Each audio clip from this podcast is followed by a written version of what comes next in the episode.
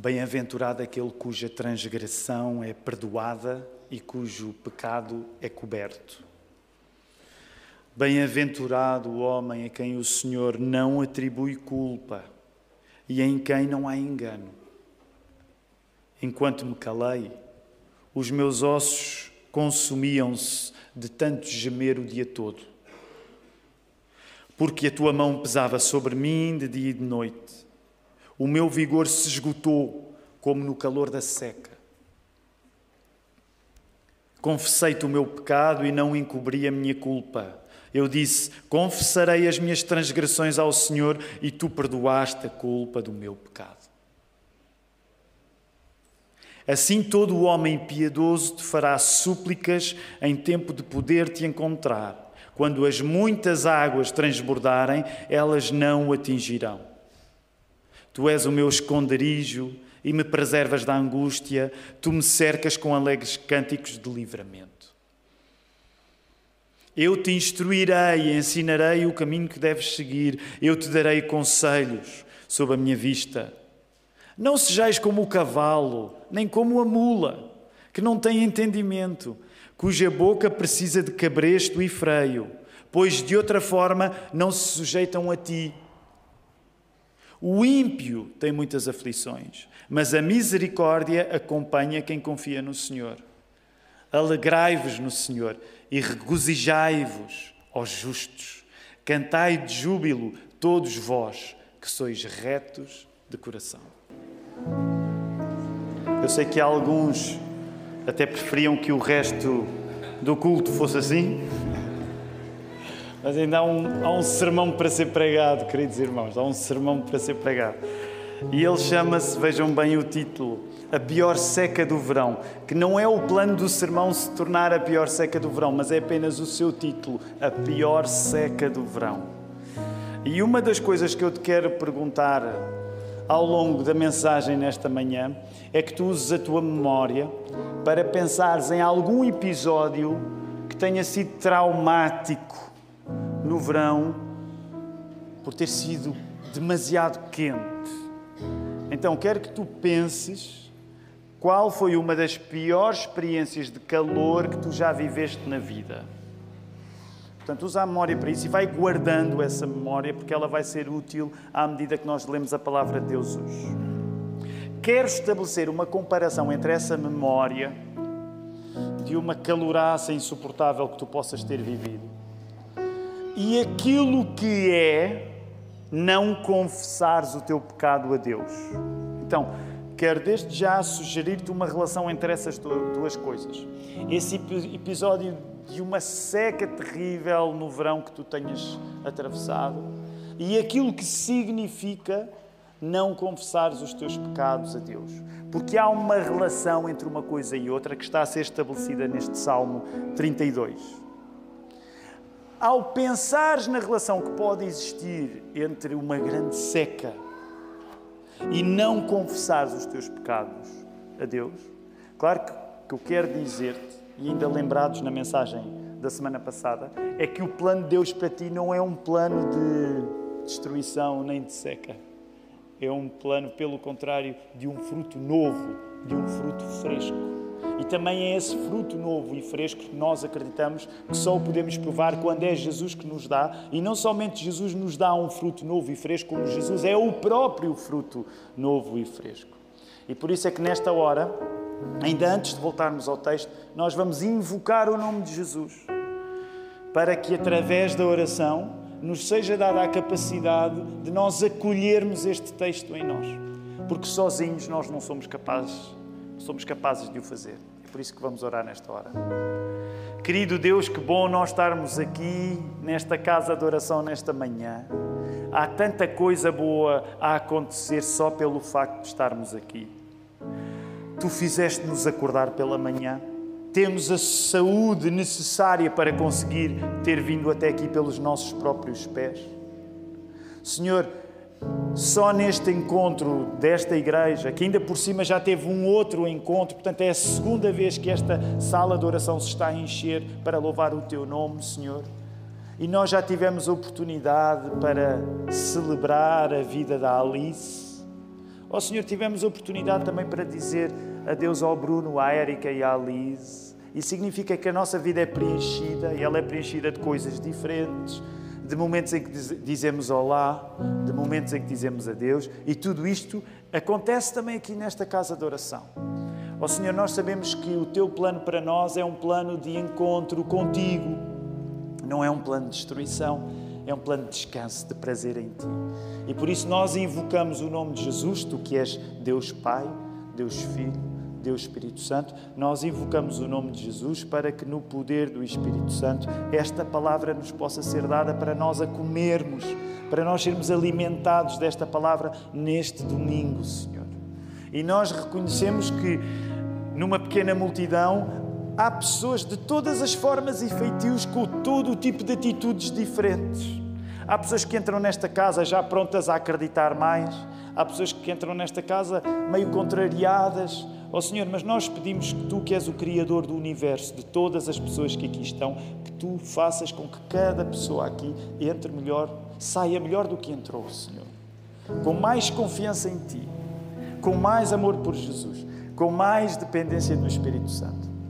E por isso nós oramos isto tudo em nome dEle, em nome de Jesus Cristo. E toda a igreja pode responder: Amém. Amém.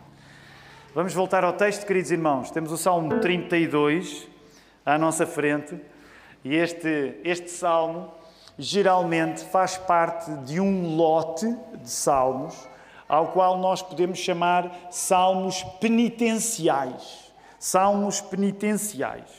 Como o próprio nome indica, salmo penitencial vem da ideia de penitência. E são salmos onde tu ouves a voz de alguém que, diante de Deus, assume a sua culpa. Há sete salmos que se podem destacar em 150, porque a Bíblia tem um livro dos salmos com 150 salmos.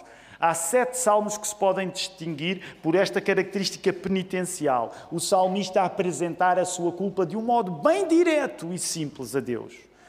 Tu encontras isso no Salmo 6, encontras isso no Salmo 38, Encontras isso no Salmo 51 e provavelmente ele é um dos mais conhecidos para as pessoas mais familiarizadas com o texto bíblico. Encontras isso no Salmo 102, encontras isso no Salmo 130, encontras isso no Salmo 143.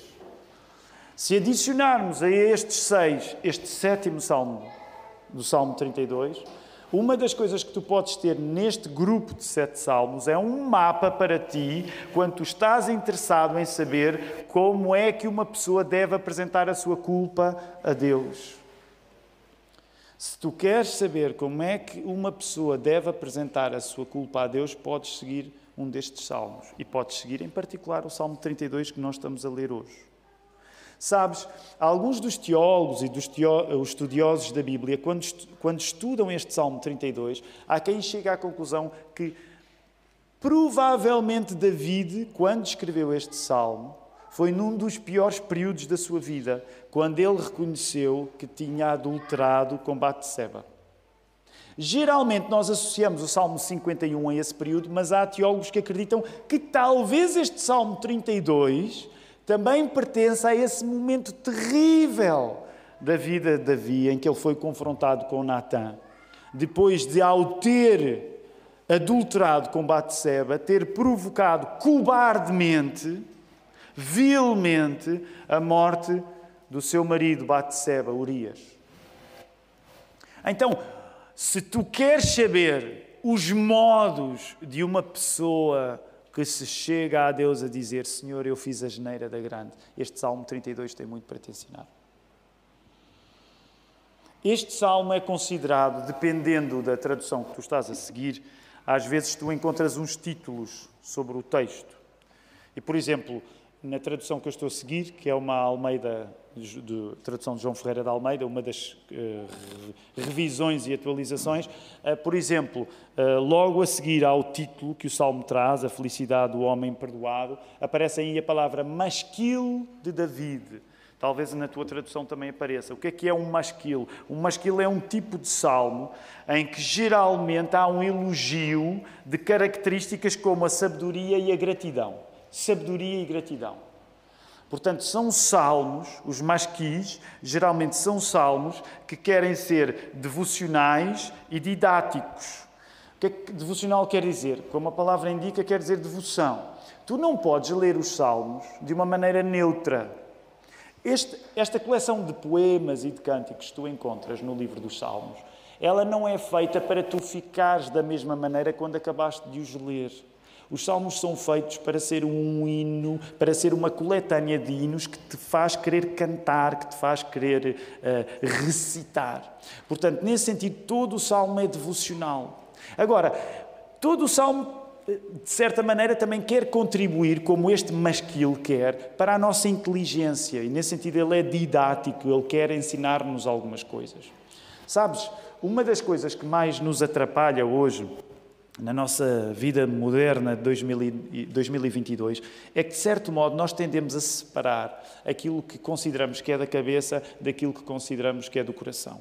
Então, quando pensamos em aprender, nós achamos que é sobretudo a cabeça. Quando pensamos em sentir, nós, nós pensamos que é sobretudo o coração. Mas uma das coisas interessantes quando tu lês a Bíblia, o livro dos Salmos em particular, é que não é suposto que essa separação exista. Portanto, quando tu estás a aprender com o Salmo, a aprender, quando eventualmente até informação te é adicionada, nunca é pelo prazer de tu simplesmente acumulares mais informação. Isso deve sempre funcionar como um rastilho da tua adoração. Portanto, para nós, quando nós somos cristãos, nós não queremos separar aquilo que é didático, aquilo que é para o nosso conhecimento, daquilo que é a nossa devoção. E isso tu encontras neste salmo em, particular. Por exemplo, ele vai elogiar, como já te disse, a característica da sabedoria, a característica da gratidão. E quando tu olhas para este bloco, vamos chamar-lhe assim, da gratidão, neste salmo, uma coisa que tu encontras é que no verso 13 e no verso 4, e nós já vamos voltar ao verso 4, mas tu chegas a linhas que são linhas de facto de angústia. Olha, olha lá. Enquanto me calei, os meus ossos se consumiram tanto gemer o dia todo. Ainda há uns tempos partilhei isto convosco. Eu, eu não sei se vocês têm muita experiência de ouvir alguém gemer de sofrimento. Uh, uma das experiências mais. Um, experiência única.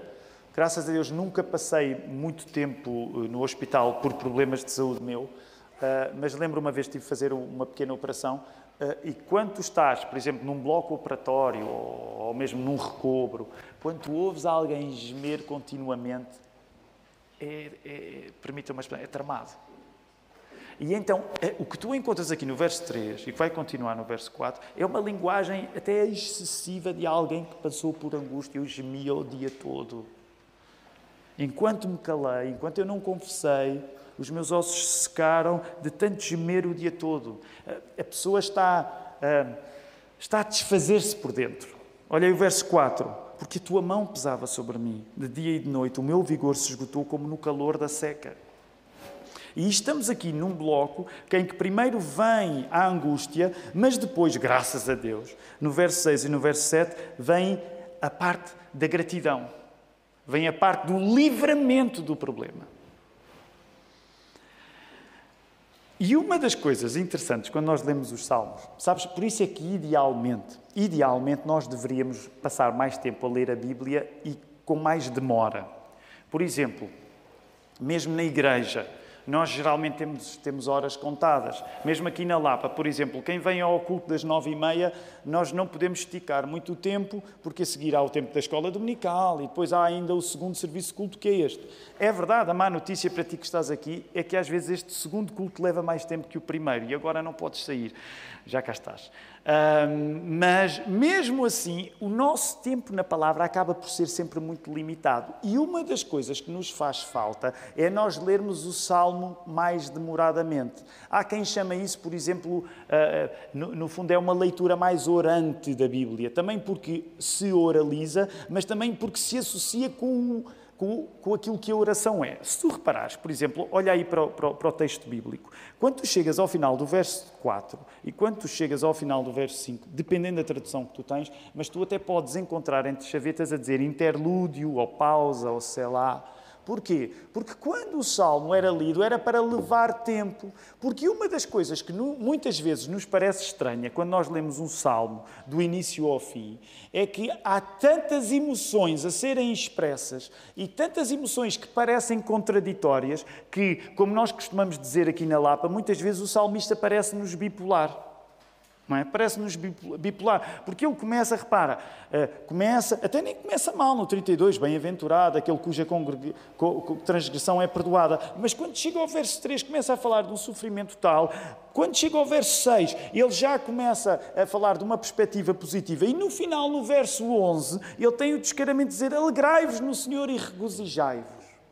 As curvas e contracurvas das emoções nos Salmos, elas de facto são grandes. E uma das coisas que eu te quero recomendar com o tempo, e talvez nós tenhamos de fazer aqui uns testes na, na, na nossa igreja para ver como é que isso resulta em comunidade, mas é que nós precisamos gastar mais tempo a ler os Salmos e a orar os Salmos para compreender a diversidade tão grande de emoções que, parecendo contraditórias, fazem parte do mesmo adorador.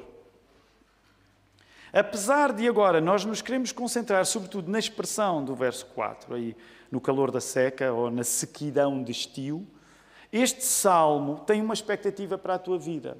O salmo 32 tem uma expectativa para a tua vida. Este salmo tem a expectativa de tornar os seus leitores, tu, os seus ouvintes, tu, mais sábios. Mas não é uma sabedoria qualquer.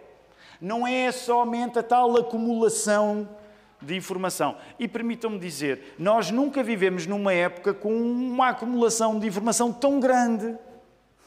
Hoje o nosso problema não é acumular informação.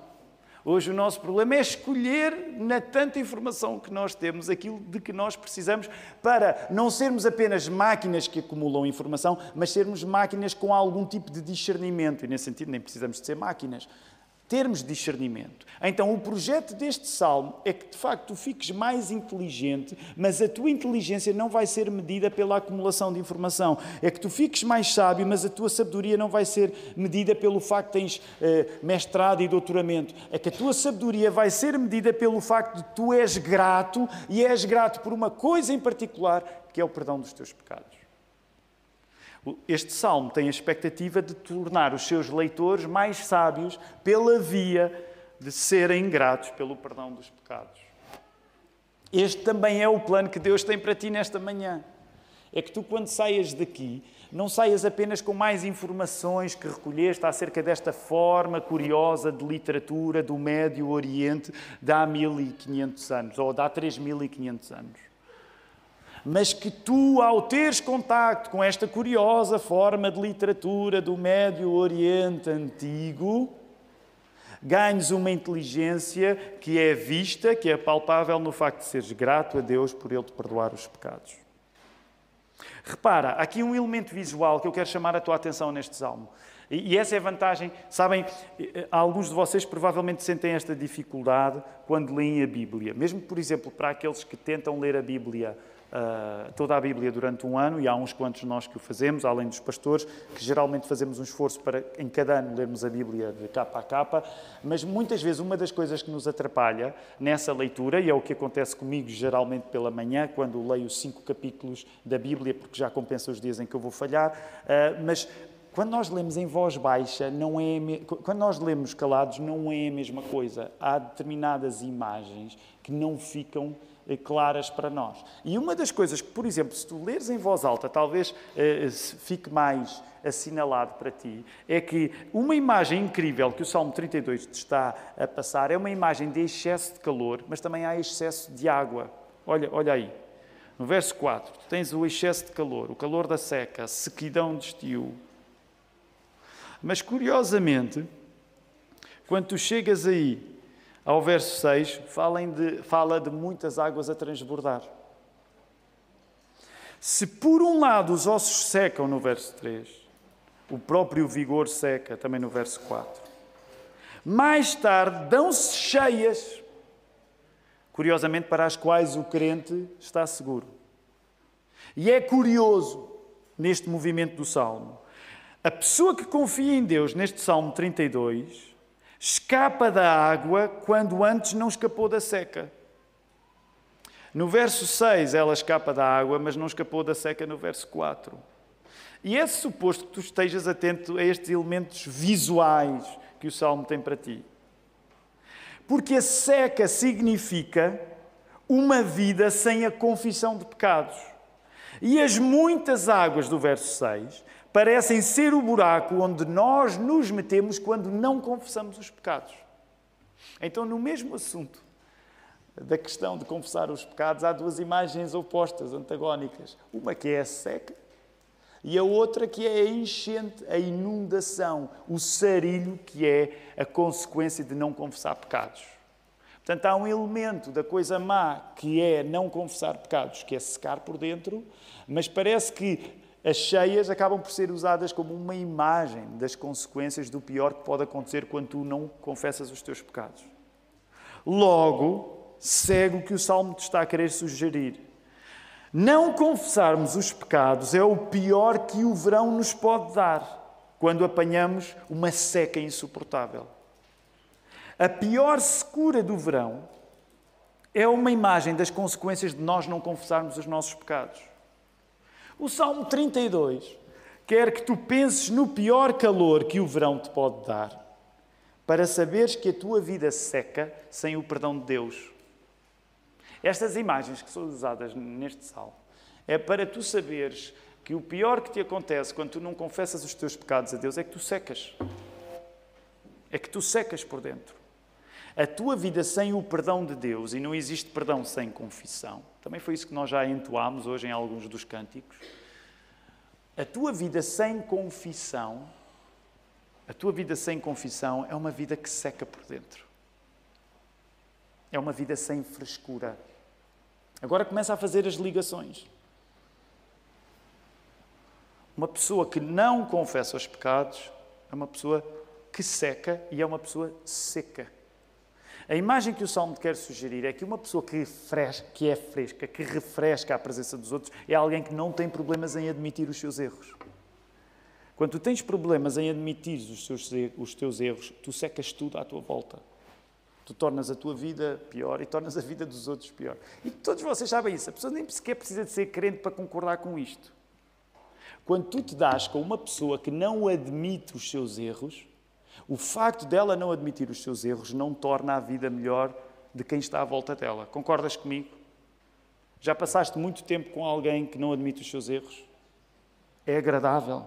Sentes, ah, eu gosto tanto desta pessoa, ela nunca admite nada, eu sinto-me refrescado na presença dela.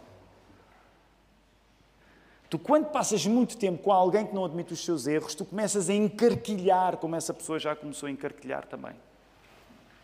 Tu começas a mirrar por dentro. Por isso é que a presença de pessoas que não admitem os seus erros, a presença de pessoas que não confessam os seus pecados, é uma presença seca, neste sentido estéril. Ela não dá vida a ninguém. As pessoas que não admitem os seus erros sugam vida. Elas não dão vida, elas sugam vida. Nós sentimos-nos a morrer na presença de pessoas que não confessam os seus pecados. É isso que o Salmo 32 quer que tu entendas também. Agora, eu sei que na semana passada, nós para ganharmos cliente, prometemos uma série de mensagens frutos de verão, é? um cartaz bonito, com flores e melancia, e alguém pode dizer: Eu sinto-me levemente enganado, porque é o segundo sermão, isto não há uma grande melancia aqui a ser servida, e pelo contrário, é uma mensagem que fala acerca do pior que o verão pode trazer. E deixa-me dizer, nós avisámos, porque nós explicámos que aquilo que ia guiar esta série de mensagens é que nós íamos atrás da palavra kait no hebraico, que serve para verão, que também serve para colheita. E nós dissemos: olha, isto significa que nós vamos atrás das 12 vezes que essa palavra é usada na Bíblia, 11 no Velho Testamento, uma uh, no, no, no, Novo, aliás, três no Novo, mas de acordo com uma circunstância só. Uh, e significa que nós vamos andar a, dar uns pulos de texto para texto e dependendo de como a palavra uh, aparece, isso significa que às vezes o sermão poderá ser mais animador e outras vezes poderá ser menos animador. Claro que nós queremos chegar à parte do ânimo final. Mas é verdade que alguém pode dizer: Caramba, eu julguei que esta ia ser uma série de mensagens mais agradável e de repente eu estou a pedir que tu penses no pior que o verão pode dar. Porque nós ainda não entramos no verão, estamos à porta do verão, mas uma das coisas que de facto nós dissemos no, no domingo passado é que nós gostaríamos de fazer desta série de sermões uma oportunidade para nós saborearmos mais o bom sabor que Jesus é. E é aí que eu não quero desistir de chegar. Mas para que o possamos fazer, eu volto ao desafio que coloquei no início que é recorda-te lá de um dos piores episódios de seca que tu já tenhas atravessado, de um episódio de verão que tenha ficado no teu trauma. E eu confesso, quando eu estava a preparar esta mensagem, o primeiro que me ocorreu é até relativamente recente, ainda nem sequer fez um, um ano. Há um ano, lembram-se, nós ainda estávamos eh, na, na eu acho que, acho que oficialmente eu não posso dizer ainda que saímos da pandemia, certo? E não quero correr riscos. Uh, mas nós estávamos mais na pandemia há um ano do que estamos hoje. Lembram-se disso? Isso significa que uma grande parte das igrejas, como a nossa, tinha de estar a desdobrar-se em cultos diferentes. E é verdade que nós mantivemos dois serviços de culto, graças a Deus, porque a igreja tem estado a crescer, uh, mas não sei se recordas, há um ano nós não tínhamos um serviço de culto, não tínhamos dois, tínhamos três. Então, às vezes, quando eu converso com o Filipe e com o Mark, isto quase já parece, parece que nunca aconteceu, mas aconteceu ainda durante dois anos. Nós pregávamos três vezes a mesma mensagem. E então, há um ano, num dos dias de calor, era o primeiro dia de. Eu creio que era o primeiro domingo de agosto, era o primeiro domingo que a família Morehart estava a chegar, uh, mas estava um dia uh, de calor especial. Um, hoje estamos muito melhor porque o nosso ar-condicionado está, está mais próximo, ainda não existe, mas eu acho que não vamos atravessar esta série de mensagens sem, sem decidirmos a comprar um ar-condicionado. Quem é contra, vota agora. Ok, aprovado por unanimidade. Um, porque de facto nós começamos a sentir e, e que, que, o calor aqui é muito. E, e, há aqui uma coisa que eu também quero referir, eu sei que isto é um à parte, mas para tu perceberes, a coisa maravilhosa, temos umas portas novas, nós temos umas portas novas aqui na igreja de há uns meses para cá. Mas a coisa maravilhosa, temos umas portas novas, é como elas são mais eficazes que as antigas, elas vedam muito mais. Então significa que agora, quando se entra na igreja, não há a circulação de ar que havia antigamente. Então, quando estamos a chegar aqui no verão, até sentimos este cheiro que não é incenso, nem é unção, é umidade mesmo, não é? Que tu provavelmente já sentiste, não é? Epá, isto faz lembrar as minhas igrejas da infância fechadas, não é? E então significa que nós temos mais trabalho para colocar o ar a circular e pronto. Esta conversa toda para dizer que agora até está um pouco pior, mas nós queremos tratar disto. Mas há um ano, num dos primeiro domingo de agosto, um, aconteceu nessa série de, de, três cultos diferentes.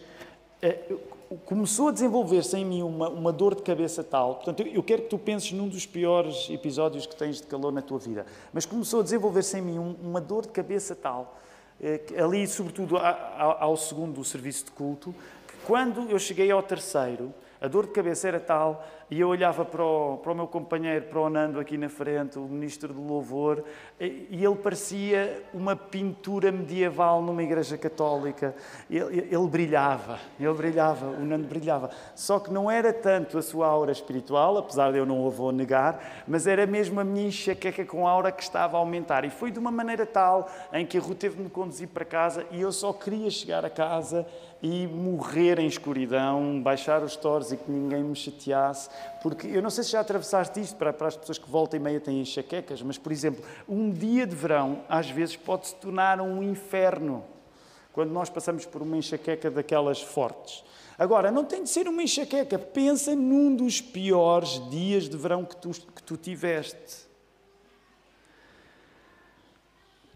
Para que nesta estação tu tenhas em Jesus o melhor fruto e não essa experiência traumática da seca, da sequidão de estio, eu quero que tu consideres nessa velha memória que o verão te pode trazer, nessa seca mais extrema, e penses nessa memória e digas assim: eu não confessar o pecado é meter-me nisso. Então, para que nesta estação tu tenhas em Jesus o melhor fruto, eu quero que tu consideres numa das piores coisas que o verão te pode trazer, na seca mais extrema. E eu quero dizer-te: o pior do nosso pecado é comparável.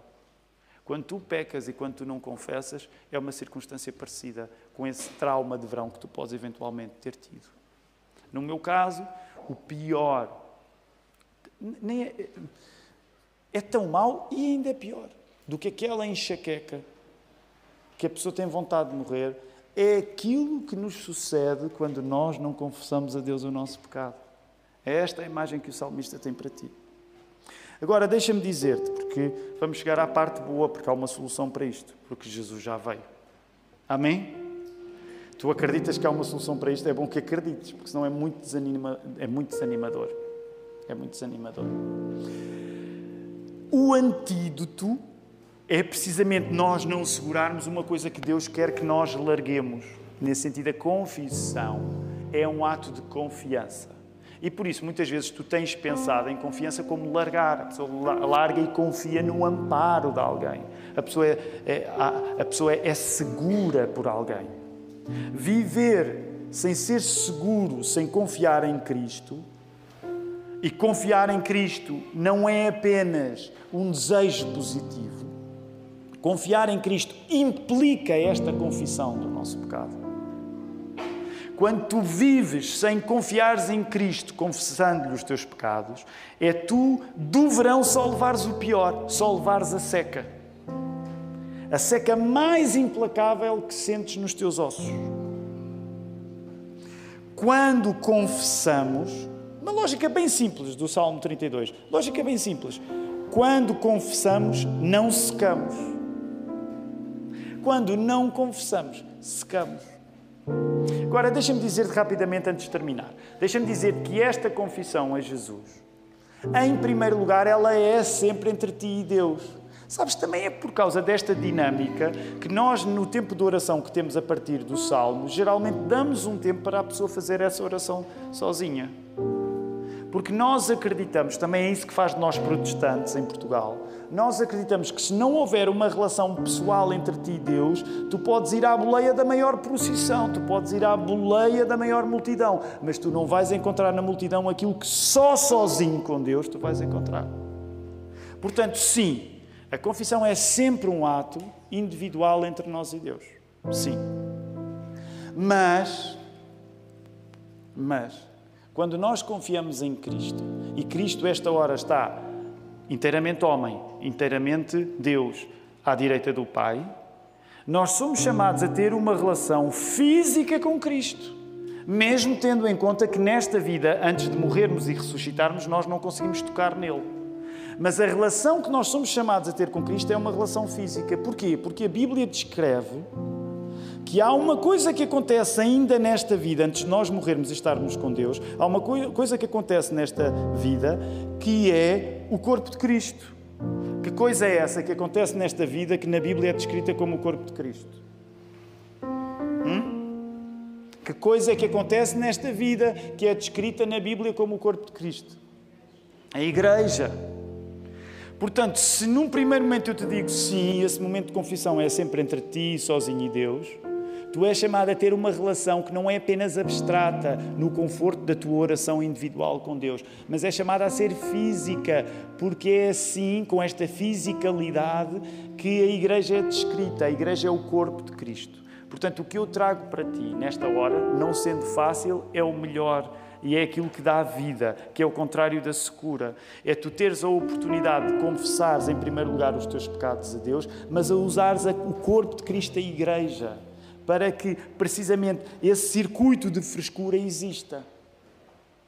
Esse circuito em que tu te sentes refrescado existe. Isso não significa, porque somos protestantes, não significa que eu, Filipe ou Mark te vamos ouvir em confissão auricular e no final te vamos dizer: podes ir, perdoados estão os, os teus pecados. Nós não acreditamos que é esse que é esse o plano de Deus para a igreja. Portanto, nenhum homem, nenhuma mulher pode substituir Jesus na hora de perdoar os pecados. Portanto, isto não significa que tu tens de vir ter com os pastores confessar pecados. Mas significa que tu tens a liberdade para fazer isso com os pastores ou com outra pessoa da igreja. E que é nessa rotina do dia a dia física, que não é só uma coisa entre ti e Deus, começa entre ti e Deus, mas tu não escondes disso ser praticado no corpo de Jesus, que aqui a igreja é. E é por isso que o melhor fruto do verão, neste caso, não é a seca que acontece quando tu apodreces por dentro porque não confessas os teus pecados, mas o melhor fruto de verão que tu tens para provar, o melhor sabor que existe para te rejuvenescer, para te refrescar, é aquele que existe quando tu confessas os teus pecados a Deus e não tens vergonha de os ocultar da igreja também. Permite-me terminar dizendo isto. Uma receita para encarquilhar. Não confesses a Deus e não confesses a ninguém os teus pecados. A tua vida vai ser um processo de secura gradual. Não confesses a Deus e não confesses a ninguém.